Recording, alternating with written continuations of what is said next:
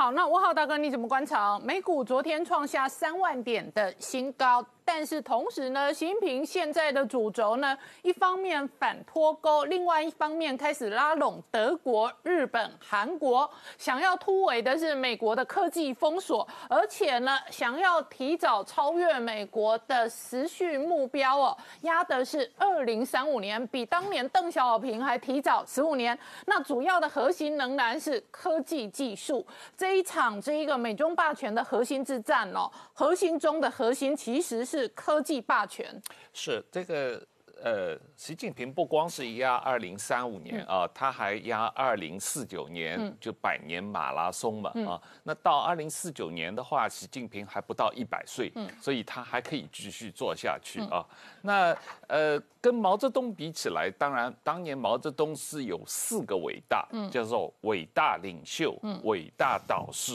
伟大舵手和伟大统帅啊。那习近平现在已经是。伟大领袖和伟大舵手了，但是他还差一两个伟大啊。那我我想他很快了，他自己中共的党媒很快话把会把这些伟大都灌在习近平头上。那当然，他最重要的是要让。所谓中华民族伟大复兴，那中华民族的伟大复兴到二零四九年，它的目标就成为世界老大，而且全世界都要采用中国的发展道路，也就是有中国特色的社会主义，全世界实行有中国特色的社会主义，全世界实行有中国共产党的统一领导，全世界拥护习核心啊，我我觉得这就是他的伟大梦想啊，那这样的一个。呃，伟大的梦想，当然它一步步的在推进了啊。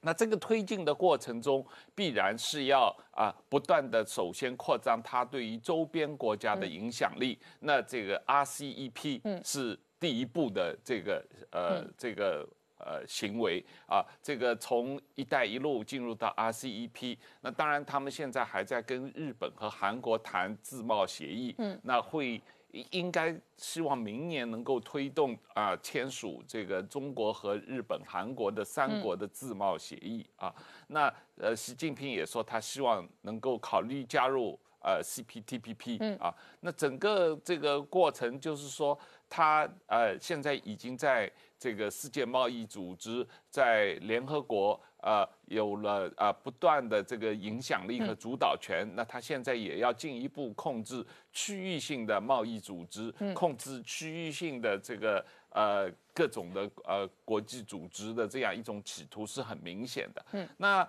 在这个过程中，当然他不势力扩张越大，他在周边国家遇到的抵抗。也会越明显，嗯，因为世界上所有的事情都是这样的嘛，啊，这个就是一个钟摆效应。嗯，你这个呃，中国当然这这么多这这二十年来，在亚太地区和全世界的影响力不断上升，但是这个亚太地区和全世界反共反中的这个呃力量也不断在增加，啊，这是一个一个相对的一个过程嘛。那我我自己觉得这个呃，习近平现在呃以这种啊呃中华民族伟大复兴二零二四二零三五嗯或者二零四九的伟大目标来呃反过来对内嗯通过大外宣来。来这个呃呃，对内政治清洗，巩固权力核心。对，来说服中国老百姓接受他可以永久执政，他不需要退休，他可以一个人独裁长期独裁下去。嗯，作为一个他的这个可以这个不遵守是啊以前邓小平的这种。退休轮班的规则的一个最重要的理由啊，那呃，我我不是很确定这个中国老百姓真的能够接受这样啊。但即使是接受这样，全世界人民是不是能够接受这样的一个状况啊？那当然，我觉得是他做的越积极，那全世界的反弹力量会越大。好，我们稍后回来。北京事实上在美国大选过后，不断的强调反脱钩，而且反单边主义的同时呢，中国政治局的这一个会议哦，仍然要求要全面的备战。这已经是十一月份以来，习近平好几次公开的讨论跟发言的内容讲到备战。可是美国的部分呢，事实上当年的临近计划也可能再现。对，习近平在十一月三十号的这个中央政治局的会议，又再一次强调说，要解放军聚焦聚力，哈，备战打仗。嗯，这其实已经是五天以来第二次哈，因为前一次在这个十一月二十五号这个中央军委会的一个军事训练会议，他才刚提到说要解放军备战打仗，然后要增加忧患意识，要确保忠诚跟可靠性。那这还不是只有这两次，其实他从今年以来已经陆陆续续哈谈过很多次要备战打仗哈，包含像先前十月份的时候到深圳去看解放军的陆战队，那时候也特别强调要备战打仗，同时也是同样一再呼吁解放军的所谓的忠诚度跟可靠性要确保哈。那其实今年呃近期来讲哦，大概半年前六月底的时候，其实在那时候的这这个中央政治局的这个会议，其实解这个习近平已经开始哈。在要求解放军要加大备战打仗的相关准备，哈，要把备战的这个水平给搞上去。好，那为什么要一再强调这样备战打仗的这样的一个呃这样的一个命令？其实这个背后也呈现了一个习近平在内心哦表示他对解放军呃不放心，哈，也不信赖，那存在一个不安全感跟焦虑。因为今天要求备战打仗背后是不是意味解放军目前根本？其实，在过去来讲，可能一直都没在备战，然后这一个也无心要打仗，所以不断的呼吁。那我们知道，这个一个人对一个事情不断的一个碎碎念，一再强调，就是表示他要求的对象的确要么做的不好，不然就是没有在这个理会他。所以你看到他同时间要求说要确保忠诚，也就是说，他上面的命令这个要求下去，下面有没有贯彻？其实这是一个大问号。也就是说，是不是解放军内部有些人事实上并没有在听令于习近平？的要求，所以他一再重复哈这样的一个事情，一再的这个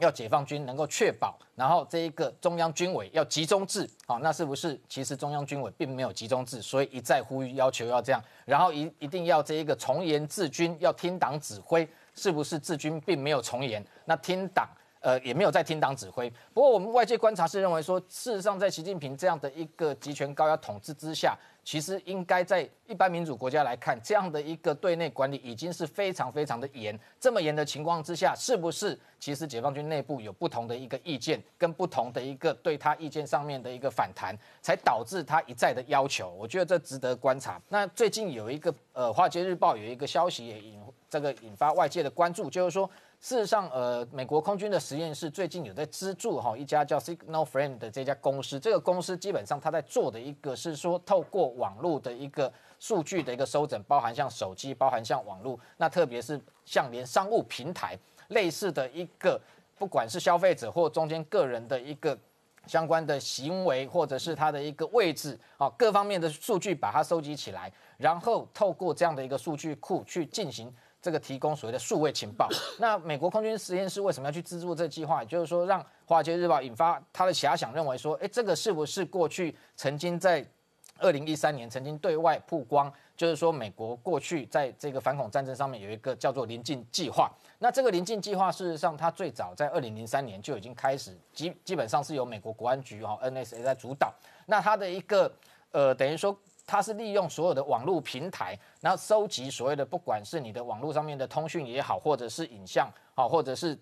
照片或网络的群组各方面的所有的数据，那要求。这个民间的公司提供相关的跟可能个人情资有关的这个数据给国安局，那中间其实被要求加入的公公司，其实现在台面上的大公司全部都有，不管是微软、雅虎啦，或者是 FB 啦、哈 Google，全部那时候后来这个事件曝光之后，这些公司是有证实哦，要求这个美国国安局要求他们要加入，那加入的目的当然最早原始的这个。这个方向是为了要调查可能在美国本土，也就是美国境内的一个恐怖分子的活动。那另外的话，在海外的部分，必须要限制在所谓的美国公民才能够进行透过这样网络的一个情收。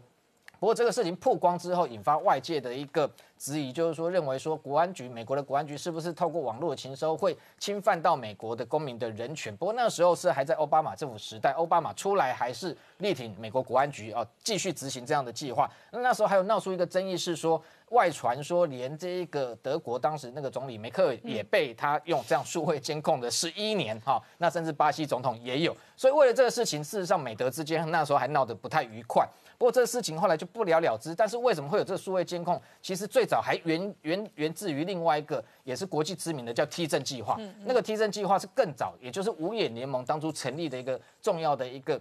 连接，就是透过二战之后，透过在全球各地，特别是这个。呃，美英好，还有这个加澳纽这些地区设置大型的监听站，然后对于这个不管空中的不这个无线电波也好，卫星的链路，到后来冷战进入有卫星的时代，然后有线的这个电讯全面性的一个进行监控，主要目的其实都在监控苏联所谓可能对美国的情资威胁，后来演变到所谓的这一个临近计划，那近期又更进一步。这个被外界发现说，美国可能还在持续扩大它临近计划的一个方向。不过最主要的还是来自于，应该中国的目前的一个扩大军事威胁，可能才是美方未来透过这样计划要防备的一个主要的一个方向跟目标。因为我们看到北约最近也公布了一个二零三零的一个报告，其实就剑指中国的一个军事威胁。而且北约这报告中间也提到，中国持续在恐吓其他国家，而且。中国的一个价值观跟欧洲已经不再一样，所以不是一个良性的一个贸易伙伴。同时，他撒大钱在这研发各式的武器，然后从非洲、从这一个北极海全面性的似乎在包围欧洲。那中间其实也谈到，包含像中国很多驻外的使馆，其实都是监听站。所以可以看得出来，就是说，事实上，中美之间未来在全球从这个印太地区一路打到欧洲，打到这个。这个北极打到非洲，全面性的在进行网络作战跟监听的计划。好，我们稍后回来。那我请教一下这个明老师哦，全世界睁大眼睛看美中到底会不会加速加大脱钩？上个礼拜其实习近平是宣誓反脱钩的，可是美国现在庞大的反中氛围哦，最新的法案哦，事实上是哦很有可能下架中企。那这里头就会有金融市场跟经济。的加大的脱钩，你怎么观察美中关系未来的变化？其实我们过去说过，就是脱钩的几率比较小，但是双方就是互相打贸易战跟报复机会会比较大。那现在我们看到一个问题就是，当然我们一直在讲，我们说美国对中共的政策做了很大的修改嘛，这三年来我们可以看得比较清楚。那尤其去年一年呢，这个变动更快更强烈。可是我们发现，就中共相对来说看美国呢，好像看的不那么准确。至少我现在看见，不管是官方也好，或者说一些这个所谓他们的这个专家学者，他们具代表性的学者出来讲话，谈的美中关系呢，我发现就是他们对于现在美中之间进行，你说不管是脱钩什么也好呢，他们的看法我觉得是不太准确的。所以，我想我们到只是谈上，我倒认为是什么呢？是比较像是说。大陆在观察美中关系的时候呢，出现了几个盲点或是误区。这个在第一次大概在二零一七年差不多四月份的时候，当时不是讲说，呃呃，对不起，二零一一七年年底，当时我们看见说，因为川普认为美中贸易逆差太大什么等等，所以当时我们推断说，有可能美国会打贸易战，就川普会出手打贸易战。我们在二零一八年一月份这样讲之后呢，大家都不太相信。到三月份，川普签了三零一之后呢，大家比较清楚了。到四月份的时候，我们就晓得说他可能打的不只是贸易战。八月份的时候，我们已经很明确了。可是当时我们就非常清楚知道，中共官方对这点呢还没有认识，也就是说，对美中关系呢一直有一些误区存在。我们现在比较惊讶，就是经过这个一年多的贸易战，然后经过了双方这么多冲突，不管是各方面军事也好，各方面周边冲突也好，现在中共方面很多人呢，好像对美中关系有一些误区。我想整理一下这些看法呢，对大家了解这美中关系是有帮助。第一个是中共不断的在对外宣这个宣传呢，或者是解说啊，他说我们没有对外扩张，我们不会对外扩张，我们既没有这动机。然后也没有这空间给我们扩张。我们建军呢，第一是为了自卫，怕人家打我们；第二呢，为了统一台湾。呃，中共这话呢讲了，其实也蛮多年的，但是到现在还在重复这东西，他好像没有发现，大家不相信。大家不但不相信，而且美方其实已经很明确反驳这东西。我们可以看到，第一，美国很清楚讲，中共的意识形态具有扩张性，这已经讲了一段时间了。尤其最近呢，大概你看。蓬佩奥出来讲的时候呢，三番五次讲说意识形态具扩张性，这第一个。第二，一带一路，美国明确讲说你是搞出债务陷阱，搞债务外交，到人家还不出钱的时候，你就把人家中国的港口啊，什么经济基本设施拿走了，像巴基斯坦、斯里兰卡，将关键的港口或军事基地啊让给了中中国大陆。第二，巴布亚新几内亚。你提供了战略地点，然后提供液化气跟资源储存的储备这系统呢，给这中共。辽国跟柬埔寨，你因为欠了太多钱，然后你还不出钱来，现在呢，你支持中国在南海的这主权伸缩，好，这是美国具体举的举的几个例子。再来是南海岛礁，过去这明杰兄讲得很清楚了，美济礁、赤瓜礁、永暑礁什么等等，你在上面又建发电厂，又建大型的这个雷达站，然后又有这个非常可以跑这个重型军机的跑道等等，所以你都在扩张，好，所以你还说你没有扩张，这第一个反驳。第二呢，中共不死心想说，我们对你们美国呢不构成威胁，我们在几个方面对你的不构成威胁。第一，在意识形态上不构成威胁。第二，在地缘政治上不构成威胁；第三呢，在经济文化上不构成威胁；第四呢，对你的盟邦日本跟韩国呢，我们不构成威胁。美国最近在讲说，你共产主义反对资本主义，然后你又明白反对民主、自由、法治、人权，所以你怎么会说在意识形态价值观上跟我们有对抗呢？这第一个，地缘政治，你们有一句话没有说，但实际上你正在做。你想把台湾海峡内海化，我们只要一经过你这海，一经过这边海，你这东西不是地缘政治扩张吗？然后南海刚刚讲了，在岛礁武装化，现在看起来，如果说真的武装化成功，然后我们真的你只要一经过你就喊的话，你是不是想把南海内海化？好，那你还说地缘政治你没有想扩张，经济贸易的问题，这是美国最这几年最生气的。第一，你国家补贴低价倾销。第二，你偷窃智慧财产，不管你用网络来偷窃，用千人计划偷窃，还是用学术交流或者用这研究生、什么博士班学生来偷窃，反正你是在偷窃。然后我们的这个美商呢，美企到大陆去做生意，你用各种办法去卡我们，然后逼他们把一些商业机密跟技术机密交出来。你说经贸上面你没有威胁我们美国，这怎么说得过去？在国际组织上面，你渗透各个组织，现在搞到。人权委员会都是你在里面，我不在里面。你的人权记录是全世界都知道最糟糕的，只有你在那领导国际国际人权事业，这不是开玩笑吗？所以你没有篡篡夺国际组织领导权，你没有更大野心。再来就大外宣，你渗透我们美国社会，煽动我们社会的动乱，然后现在还借了这个东西呢，甚至影响我们美国大选，然后你说没有影响我们，这怎么说得过去？好，这是第二个美国的反驳。第三个呢，中共经常讲就是中美双方依存度非常高，嗯，双方的经贸、人文、科技呢相互依存。这句话呢，应该说对一部分。那其实你若仔细看的话，应该看清楚，就依存度呢不是一个完全对等的。依存度有个高低问题，就甲跟乙有相互依存，但甲对乙的依赖可能高于乙对甲的依赖。中国跟美国呢就是这个情况，至少有几点吧。第一个，贸易方面，嗯。你说美国需要买中共的廉价货没有错，大家看中共每年对美国的这个外汇收入跟这个外这个外贸这个顺差差多少？两三千亿美元，这就是川普要打贸易战的基本原因呢。这第一个。第二，你对美国的晶片、对美国的高科技、对美国相关的服务业，你有很高的依赖度。美国如果真的把这晶片停下来了，各位看现在华为跟中兴走到什么地步？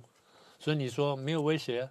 然后再来一个，你对美国的粮食依赖，除了黄豆、小麦、玉米之外呢？我们去年就预测，现在也实现了，他加买了大米。嗯，那也就是说，你对美国的依赖度这么高，是双方都有依存度，但反过来说，美国对中国大陆依存度是没有那么高的。嗯，虽然他也卖了很多东西给中国大陆。好，这第三个方面。第四个方面呢，就是关于台湾牌的问题。川普本人还在进行法律的诉讼上，但是美国国会对于中国反中鹰派的国会议员提出的是下架中国企业的相关法案。美中经济到底会不会加快脱钩哦？是外界关心的重点。另外一个重点是打台湾牌。对，那个中国现在官方的一个说法，或者说这些理这些重要的学者智库他们的说法是说，美国现在这这段时间在打台湾牌。啊，但是他几个观察，第一呢，美国打台湾牌打到头了啊，为什么这样说呢？你派了卫生部长来台湾访问，你派了国务次卿来台湾访问，你剩下什么牌呢？剩下国务卿，剩下国防部长，剩下总统啊，就是这边讲了说总统的闪电访台啊，川普总统闪电访台，再一个是建交，你剩下这四张牌。那大陆有些学者说，我们你可以打台湾牌，我也可以打台湾牌。我们现在就利用你们打台湾牌的时候，我也来反打台湾牌。我一天到晚派飞机、派船附近去绕来绕去，所以我在反打台湾牌，所以我挤压了台湾空间，所以他们在在很高兴说，哎，我们现在反打台湾牌见到效果。其实这话是不对的。第一呢，刚刚讲了四张牌，是那四张牌都可以打，他别忘记美国还有很多可以牌可以打。譬如说，第一，美国跟台湾之间进行联合军事演习，是不是一张牌？第二，美国增加在台湾的驻军，会不会是一张牌？嗯。再来，如果说你中共逼台湾逼得再凶的话，或者你战略姿态再高的话，美国恢复跟台湾军事同盟是不是一张牌？嗯再来，如果说我不走这些，我拼命帮助台湾回到联合国，不管成不成功，这我拼命在帮，这是不是一张牌？嗯，所有这东西呢都是牌，所以你说只有四张牌，绝对不止。美国还可以还可以进一步的经济跟这个贸易的制裁，那是另外一张牌。好，再来去挤压台湾空间是。看起来他们飞机或者是这个船舰绕台湾比较多了，然后台湾回应比较多了，又花了很多钱，大家有各种反应。台湾空间有因此被挤压吗？还是中共的空间被挤压了？因为美国的飞机和船也来了。我们大概在去年，其实跟民间兄真的在跟汪浩兄在闲谈的时候，我们在讲那个问题。我们说到最后有没有可能美国的航空母舰来台湾呢？嗯，我们很早就讲过这件事情。那我们说什么时候会来呢？第一个最简单办法就是哦，这边美国航空母舰出巡的时候，突然之间碰到台风，然后请求进港避风。嗯，我们同不同意？可以同意，因为这是国际惯例啊。嗯，那再一个就是这个，你中国飞机飞过来，美国也飞过去，美国现在飞到什么地方呢？美国现在飞到我们上次讲过，广东沿岸跟福建沿岸。嗯，那到底谁挤压了谁了呢？是你中共看起来挤压台湾，但美国是不是在挤压你中共？所以这个挤压呢，恐怕还不是单方面，是一个相互的。也就是说，台湾牌呢远远没有打到头。我们现在告诉各位，就是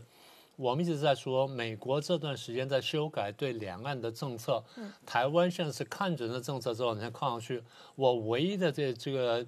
批评就是，台湾现在打美国牌打的还不够凶。台湾可以跟美国要更多东西，但真的就不能公开说了。好，最后一个，以上几点是中共公开愿意承认的东西，嗯，还有一些东西中共是没有承认的，但也是盲点，那么也是中美关系当中的争执的焦点。最后就是中共在香港跟在这上述的问题上面，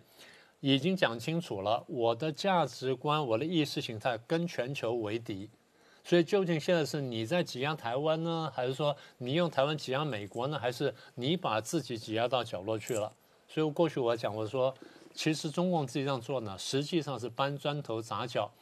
帮助我们在两三年前说的美国要打造一个全球反中共大同盟，现在看起来这个大同盟呢似乎势头越来越强，而中共呢似乎越来越孤立。清平现在电贺拜登，同时呢，二零一二年他开始掌权，他曾经直接公开说太平洋够大，容纳得下两大国，而如今北京哦最新下令要求实弹军训。对，呃，就算是解放军现在加速哈，要进行所谓的联合作战的实战这个军训哈，不过看起来在这个军事科技上面的发展哈，美军还是持续在这一个向前超车哦。那我们看到近期事实上美军的装备不断的曝光，那特别是哈，呃，现在又消息传出说美军，我们近期今年以来特别罕见看到啊，就是说这个在东海、南海频频现身，甚至台海周边出现的美军的超音速轰炸机 B1B，现在。呃，传出说他开始测试哈，开始要外挂开外挂哈，那让他的一个载弹量大增哈。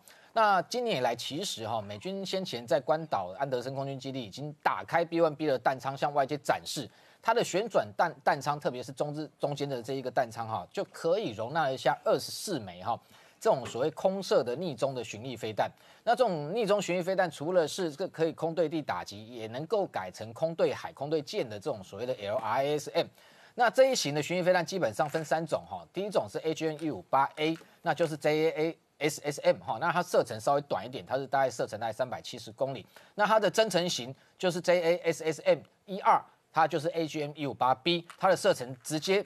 因为加上涡轮的发动机扩增到可以达远达九百六十公里哈。那同时它的这一个弓这个弓箭啊，就是说反舰型的一个空射巡弋飞弹 AGM 一五八 C，它的一个射程其实也可以超过九百公里。也就是说，这样的一个三型飞弹，等于说是 B1B 目前来讲最强大的一个杀手锏。那过去来讲，B1B 它本来因为 B1B 有部分的逆中能力，所以它是用内置弹仓，它有前中后三个哈。那三个弹仓等于说过去早期来讲还没有挂载这个所谓的这种空射逆中巡弋飞弹之前，它本来载弹量就非常大，本来它就可以载到三十四吨的一个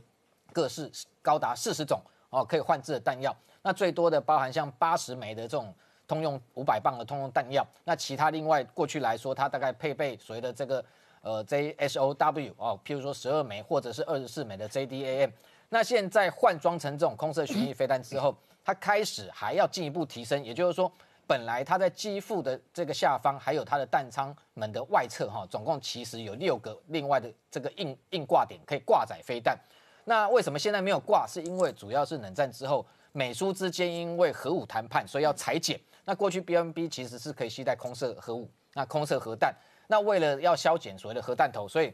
开始禁止使用外挂。那我们看到这个川普其实他就退出 INF 这种中程的反导条约之后，其实包含像陆基型的这个战斧巡弋飞弹或者中程的弹道飞弹都开始在开发。所以空射型本来过去来讲，本来美军他认为说没有这个必要。那现在因为中国的威胁，开始。打开外挂之后，这六个外挂点，他们近期十一月二十号在加州的一个空军基地进行测试。那现在首先是先带一枚做测试，嗯，但是经评估外挂的一个它承载的重量可以最多六到十二枚，也就是说本来内置弹仓有二十四枚，现在再加上十二枚，等于高达三十六枚。那这样的一个摧毁力，这个大概概念是什么？就是说过去美军的专家曾经评估过，四架的 B1B 带着九十六枚的这种空射反舰巡弋飞弹 LRSM。基本上摧毁一支航这个航母舰队，特别是解放军的航母舰队，根本是这个轻而易举。好，九十六枚，呃，就算是不要说单枚能够集成航母，用饱和攻击的方式，这个数数量也绝对足够。那现在大幅增加一架，就增加到三十六枚。哦，也就是说未来四架有高达一百四十四枚的这样的一个精准弹药。那美国空军目前来讲，它的库存有高达三千枚这样的弹药，也就是说事实上都还不用动用到我们先前介绍说它透过 F 三十五。内置弹仓携带所谓 B 六幺幺两这种空射型的战射战术核武，不用动用到核武，用这种传统弹药的打击，就可以对中国进行所谓的战略轰炸，不管是对地攻击或者是对海。所以你看到今年哦，这个 B one B 它频频飞东海，其实解放军最警惕、最小心的就是这一块。所以每次 B one B 一飞进东海，进入东海防空识别区，解放军接着就赶快演习。他不管是海上的或者在渤海，都在进行所谓的防空演习，就是要。试图去拦截，万一 B1B 直接从空投发射远距的这种巡弋飞弹进入中国，譬如说逼近北京的时候，他要有能力把它拦截下来。所以这样的一个威胁其实已经非常大。但是你看到 B1B 未来性能提升，不仅于此哈，它未来其实包含像 JASSM 哈，现在虽然有 ER 增程型，它未来还要进一步扩增到这个 XR。哦，就是说它的一个射程会远达这个一千六百公里，是这个射程事实上已经等同接近这个战斧巡弋飞弹，但是它是从空中来的，而且 B1B 本身就是超音速，哦，所以这样的一个发展对于北京来讲更是可怕。同时，B1B 同时在测试未来要挂载像这个 HN 一八三 A 这种空射的这种 ARRW，就是高超音速武器。先前我们谈过很多高超音速武器，目前来讲测试它是用 B 五十二 H。空中挂载发射，未来也可能放在 B1B 的内置弹仓。那 B1B 的中间的弹仓本来大概只有四点五七公尺，现在要把它扩到六点八公尺。为什么要增加？因为这个 AGN 八一八三 A 的一个弹场大概六点五公尺，为了要容纳这种新型的空射的高超音速武器，所以它也开始进行改装。那未来如果搭载这么多型的弹药，如果它还这个挂载这个高超音速武器，那更是可怕。它本来超音速飞行，然后逼近东海的时候，真正解放军发现他的行踪的时候，其实高超音速武器已经打出去了，可能短短的时间就会命中可能解放军的非常多的一个这个重要的一个关键设施。那除此之外，其实另外一项武器也在持续提升，包含像 MQ 九这个死神无人机。那美国已经出售台湾试驾死神无人机，现在传出说它的通用原子公司，它要进一步这个提升它的性能，而且要纳入加入 AI 的智慧的感测系统，也就是说。其实过去来讲，MQ 九哈，过去它如果是对在陆地打击，当然是透过卫星链路，然后透过有地面的操控站在操控。但是未来加入 AI 之后，完全不一样的地方在哪里？本来它的设计哦，就是说无人机它透过资讯链路，其实它有某个程度，如果通信卫星这个中继中断的时候，它本来就要有一定的这个返场能力，好，那有一定的飞行。但是自主飞行来讲，过去或许没有问题，未来加入 AI 之后，更厉害的是，譬如说它是通用原子，它有发展出一套它的叫 METIS 的软体系统，它可以操控这架战机上面同样是由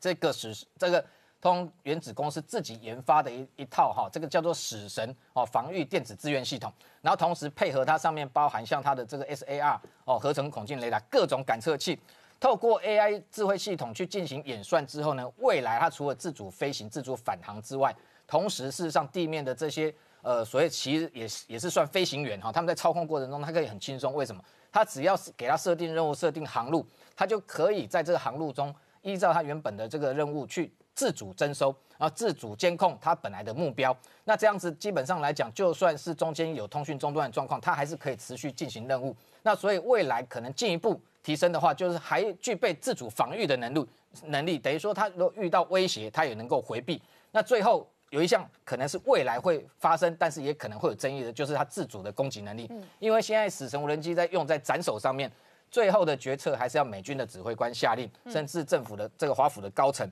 但是如果未来它具备 AI 自主攻击能力，可能在斩首过程中，如果它由无人机自己去判别，那可能辨识有误的情况之下，可能会误伤。那所以这个部分可能未来会发展，但是最后可能也会有人道主义的考量，那限制 MQ 九无人机未来的一个自主人工智慧的一个战力。好，我们稍后回来。习近平现在电贺拜登，同时呢，二零一二年他开始掌权，他曾经直接公开说太平洋够大，容纳得下两大国。而如今北京哦，最新下令要求实弹军训。对，呃，就算是解放军现在加速哈，要进行所谓的联合作战的实战这个军训哈。不过看起来，在这个军事科技上面的发展，哈，美军还是持续在这一个向前超车哦。那我们看到近期事实上美军的装备不断的曝光，那特别是哈，呃，现在又消息传出说美军，我们近期今年以来特别罕见看到啊，就是说这个在东海、南海频频现身，甚至台海周边出现的美军的超音速轰炸机 B1B，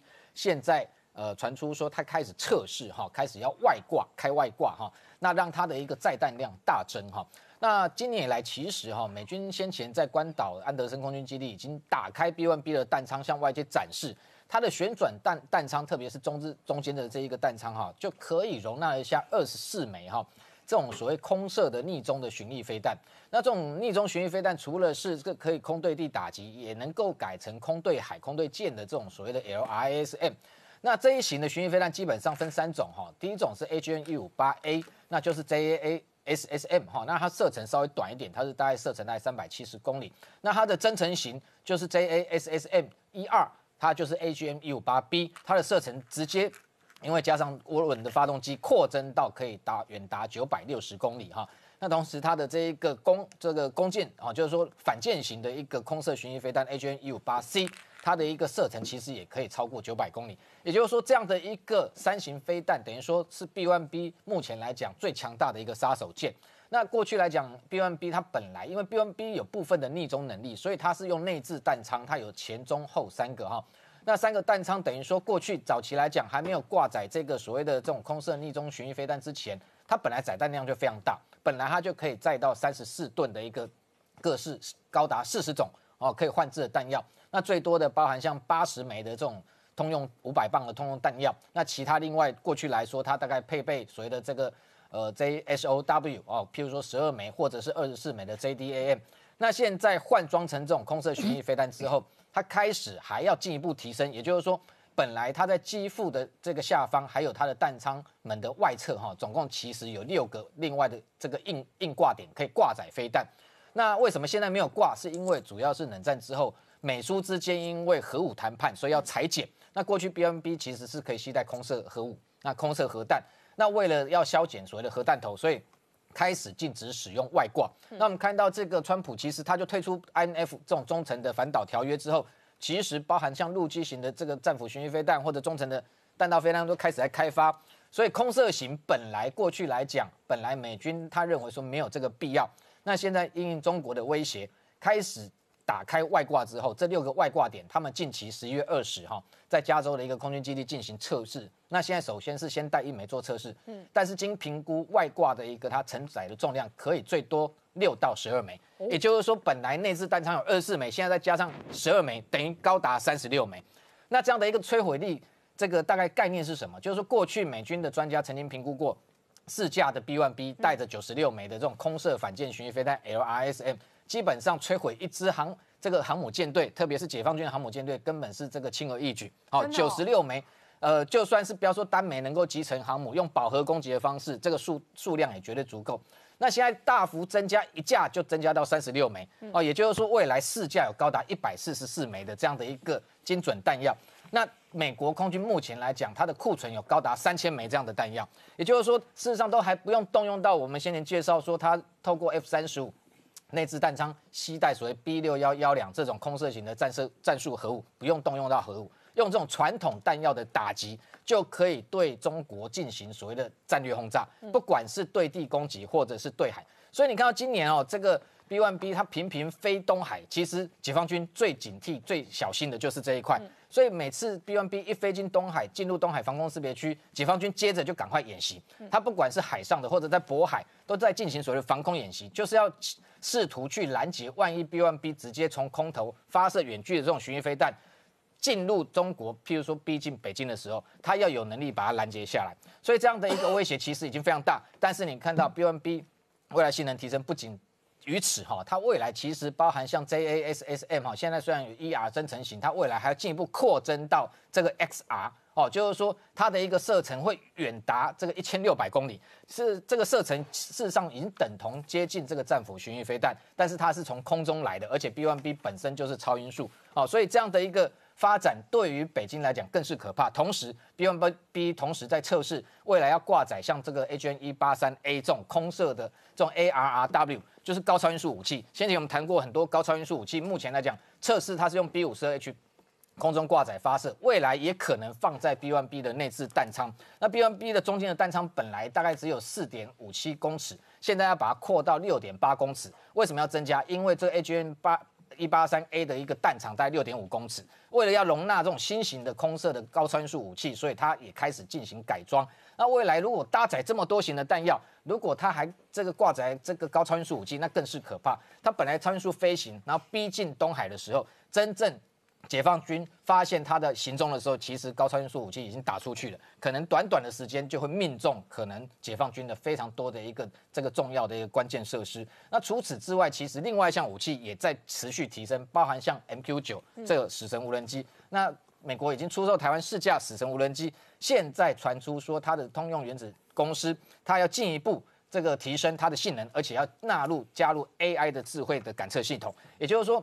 其实过去来讲，MQ 九哈，过去它如果是对在陆地打击，当然是透过卫星链路，然后透过有地面的操控站在操控。但是未来加入 AI 之后，完全不一样的地方在哪里？本来它的设计哦，就是说无人机它透过资讯链路，其实它有某个程度，如果通信卫星这个中继中断的时候，它本来就要有一定的这个返场能力，好，那有一定的飞行。但是自主飞行来讲，过去或许没有问题，未来加入 AI 之后。更厉害的是，譬如说它是通用原子，它有发展出一套它的叫 METIS 的软体系统，它可以操控这架战机上面同样是由